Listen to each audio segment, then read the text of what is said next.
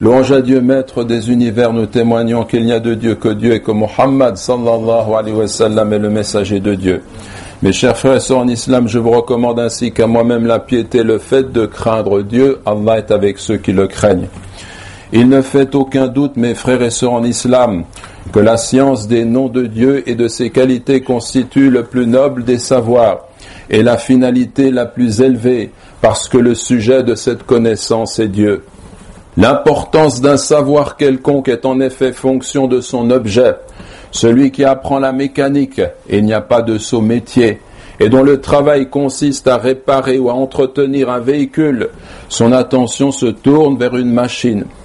Plus prestigieuse est la science du médecin, qui traite par exemple des maladies du cœur, parce que la vie d'un être humain et cet organe ont beaucoup plus de valeur qu'un moteur et plus prestigieuse encore est la science de Dieu, par laquelle nous nous rapprochons de Dieu afin de mieux le connaître.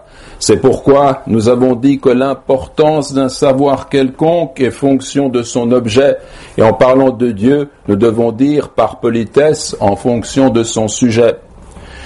Il n'existe donc pas de savoir plus noble que la connaissance de Dieu tout comme il n'existe pas de volonté plus noble que celle qui consiste à se rapprocher de Dieu et à obtenir son agrément.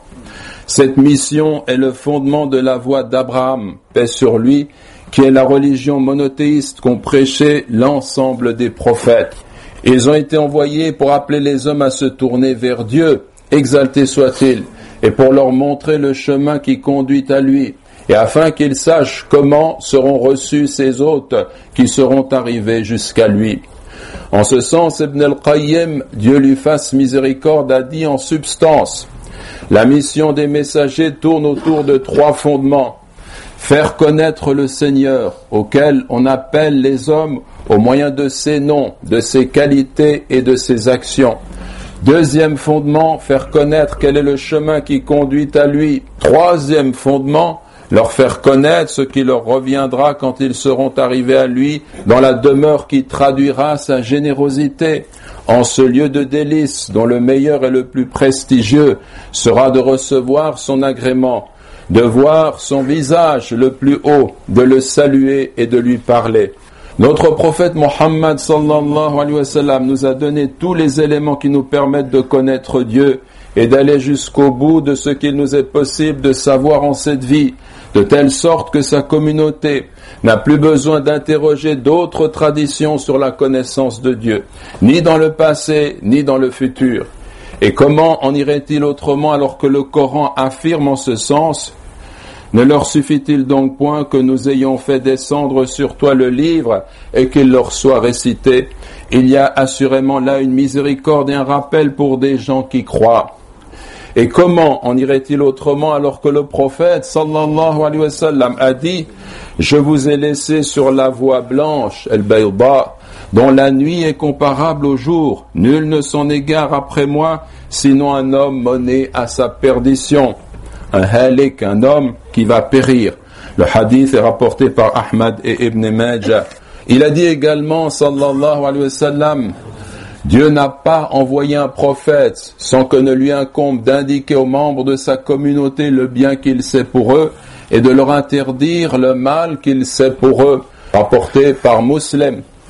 Et Abu Dhar, que Dieu soit satisfait de lui, a dit, le messager de Dieu, sallallahu alayhi wa sallam, nous a laissé, alors qu'il ne se trouve pas un oiseau qui agite ses deux ailes dans l'air sans en avoir mentionné quelque savoir.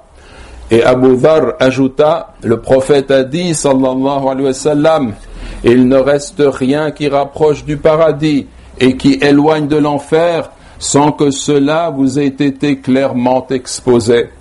Le hadith rapporté par Et-Tabarani. Mes chers frères et sœurs en islam, les hommes ne peuvent connaître le bonheur s'ils ne connaissent pas leur Créateur et s'il n'est pas lui seul le but ultime vers lequel ils tendent si le fait de le mentionner n'apporte pas joie et vie à leur cœur. Donc si quelqu'un veut connaître ce qu'est effectivement le bonheur, le bonheur consiste en deux choses. La première, c'est de connaître Dieu avec son cœur et tendre vers cette connaissance. Et la deuxième, eh bien, c'est d'agir dans le but d'aller vers le Créateur selon l'ordre qu'il a donné. S'ils perdent de vue leur lien avec Dieu, ils finissent par s'écarter au point que Dieu dit d'eux. Donc c'est dans le Coran. Ou bien penses-tu que la plupart d'entre eux entendent ou comprennent? Ils ne sont en vérité comparables qu'à des bestiaux, ou plutôt ils sont plus égarés encore de la voix. Au contraire, lorsque le serviteur connaît son Seigneur dans l'intimité de son cœur et l'aime en accomplissant ses devoirs liés à sa servitude, en suivant ses commandements et en s'écartant de ses interdits.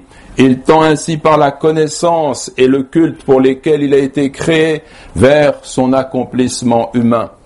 Comme l'affirme Ibn al-Qayyim, les âmes n'ont pas un besoin plus grand que celui qui consiste pour elles à connaître le Créateur, à l'aimer et le mentionner, à en être émerveillé, à rechercher le moyen de s'en rapprocher.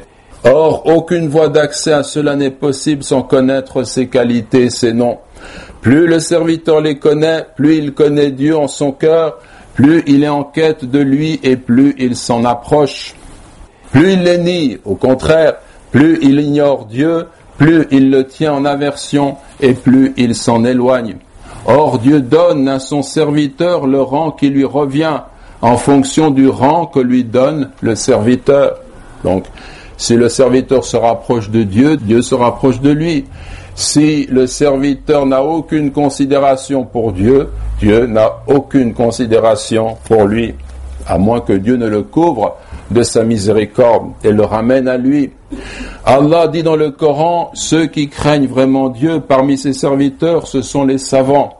Verset qu'Ibn Kathir commente ainsi Le craignent vraiment comme il se doit d'être craint ceux dont le cœur est éclairé par la connaissance, el arifoun, parce que plus la connaissance de l'immense, el l'omniscient, el alim, de celui qui est décrit par les attributs de perfection et par les plus beaux noms, plus cette connaissance de Dieu est parfaite et complète, plus la crainte qu'il inspire est forte.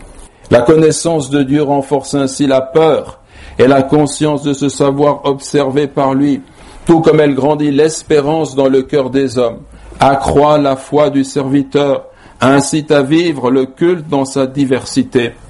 C'est muni de cette piété que l'homme chemine vers son Seigneur et fait des efforts pour obtenir son agrément, plus rapide que les vents qui soufflent vers leur destination. Il ne se tourne ni à droite ni à gauche. Mes frères et sœurs en islam, celui qui aime vraiment est pressé de se rendre vers celui qui est aimé. Or, le chemin le plus rapide qui conduit à Dieu est sans aucun doute le chemin droit. Lorsque quelqu'un aime vraiment son Créateur et tend de toutes ses forces vers lui par amour, eh bien, il suit ce chemin droit. Il ne se tourne ni à droite ni à gauche. Quand on se tourne à droite et à gauche dans le sens de l'égarement, c'est le signe que le cœur dévie et s'écarte de cet objectif fondamental pour lequel il a été créé, c'est d'aimer Dieu et d'adorer Allah subhanahu wa ta'ala. Nous demandons à Dieu de guider nos cœurs par un savoir éclairé et une saine volonté. Allahumma amin, Allahumma amin.